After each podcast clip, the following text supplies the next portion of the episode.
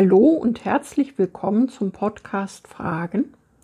Heute mit der Rubrik Kurz gefasst, ein Thema in fünf Minuten. Wir sind Sabine und Josef und wir freuen uns sehr, dass du dich reingeklickt hast. Schön, dass du dabei bist. Ist der Glaube an Jesus eine Religion mit hohen Moralvorstellungen? Und wenn ja, wie unterscheidet sich dieser Glaube von den Religionen dieser Welt? Ist es nicht eher so, dass der Glaube an Jesus gar keine Religion ist und Jesus weder ein Religionsstifter noch ein Moralapostel? Wenn das wahr ist, was bedeutet das für mich?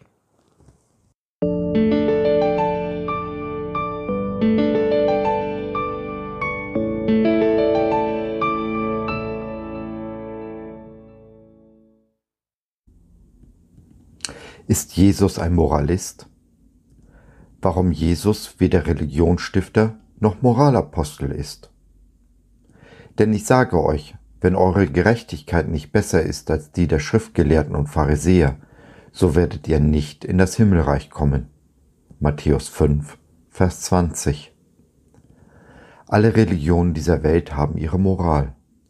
Das Grundcredo lautet, tu Gutes, dann geschieht dir Gutes. Von Jesus wird nun behauptet, er habe ein vorbildliches, moralisch einwandfreies Leben geführt und seine Anhänger aufgefordert, es ihm gleich zu tun, denn so würden sie in den Himmel, in das Paradies kommen. Wenn dem aber so ist, dann wäre es egal, welchem Gott ich folge, denn sie alle versprechen das Gleiche. Wenn sich auch die Details unterscheiden, das Prinzip ist doch dasselbe. Und wenn es wirklich so etwas wie Karma gibt oder die Vorstellung, dass Liebe immer mit Liebe beantwortet wird, warum ist Jesus dann auf so grausame Art hingerichtet worden? Er war nicht nur der liebevollste Mensch auf Erden, er ist die Liebe, hat sein Leben lang nur Gutes getan und keine einzige Sünde begangen. Warum also diesem Jesus folgen, dessen Moralansprüche doch für jeden Menschen ganz offensichtlich nicht erfüllt werden können. Es gibt wirklich einfachere Wege. Die vielen Religionen machen es einem leicht. Die Antwort ist einfach. Der Glaube an Jesus ist keine Religion und unsere Moralansprüche finden in Jesus ihr Ende. Jesus ist kein Religionsstifter, wie so oft fälschlich behauptet wird. Er ist Brückenbauer. Er allein ist der Weg, die Wahrheit und das Leben. Er hat nicht Moral gepredigt, sondern Beziehung. Ihm geht es darum, wie wir die zerbrochenen Beziehungen in unserem Leben wieder heilen können. Zuerst die Beziehung zum Vater, dem einzig wahren Gott, und dann zu unseren Nächsten. Dazu braucht es, so stellt Paulus in mehreren seiner Briefe fest, kein erneuertes moralisches Denken und Handeln, sondern den Tod des alten Menschen, der zu moralischer Integrität gar nicht fähig ist. Denn der Versuch, ein moralisch einwandfreies Leben zu führen, ist nichts anderes als der Versuch, sich selbst zu erlösen, also quasi sich am eigenen Schopf aus dem Sumpf und dem Morast zu ziehen. Wir alle unterliegen dieser Versuchung, aus eigener Anstrengung gerecht werden zu wollen. Sie ist eine Folge des Sündenfalls und der Grund dafür, warum selbst in christlichen Kreisen Moral gepredigt wird. Denn das ist genau das, was die Menschen hören wollen. Den Jojo-Effekt, der dabei entsteht, nehmen aber viele nicht wahr. Bin ich oben auf, genüge ich meinen eigenen moralischen Ansprüchen, werde ich überheblich und hartherzig. Ich stelle mich über meine Mitmenschen, halte mich für besser genau wie die Schriftgelehrten und Pharisäer in den Evangelien. Schnell schlägt der Jojo aber auch in die andere Richtung aus. Ich brauche nur einen Fehler zu machen, mir selbst und den Ansprüchen dieser Welt nicht mehr zu genügen, und ich falle in ein tiefes Loch, in dem mich die Schuldgefühle bis in den Selbstmord treiben können. So töten Religion und Moral die, die doch zum Leben bestimmt sind. Welch ein grausames Opfer wird diesen Götzen dargebracht. Auch der Glaube an Jesus fordert ein Opfer.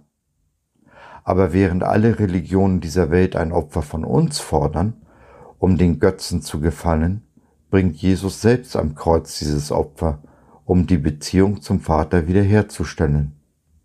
Nehmen wir dieses Opfer an, werden wir Kinder des einzig wahren Gottes. Voller Liebe nimmt er uns an, völlig unabhängig davon, was wir getan haben oder noch tun werden.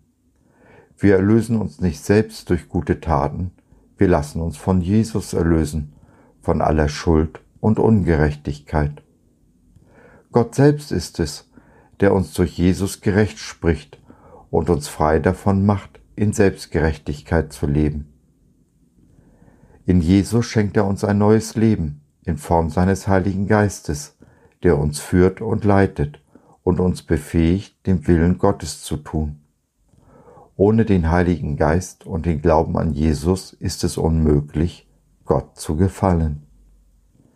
In dem Maße, in dem unsere Beziehung zum Vater wiederhergestellt ist, der Glaube, das Vertrauen zu Jesus wächst, in dem Maße werden auch die Beziehungen zu unseren Nächsten heil. Leben wir aber gesunde Beziehungen, wächst dadurch das Vertrauen zum Vater, da wir in unserem Nächsten Jesus sehen. Und so schenkt uns Jesus ein Leben in Fülle, wie er es in Johannes 10.10 10 versprochen hat ein Leben, das die Kraft hat, diese gottlose, in Religion und Selbstgerechtigkeit gefangene Welt zu verändern und sie damit ein ganzes Stück besser zu hinterlassen, als wir sie vorgefunden haben. So, das war's für heute. Wir hoffen, du hattest Freude und konntest etwas mitnehmen.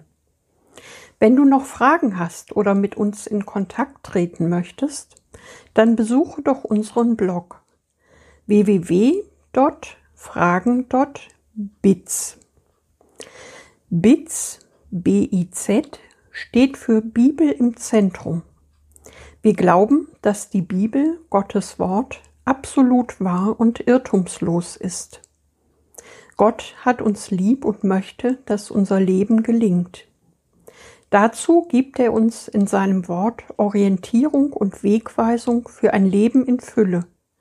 Genauso wie Jesus es in Johannes 10, Vers 10 versprochen hat.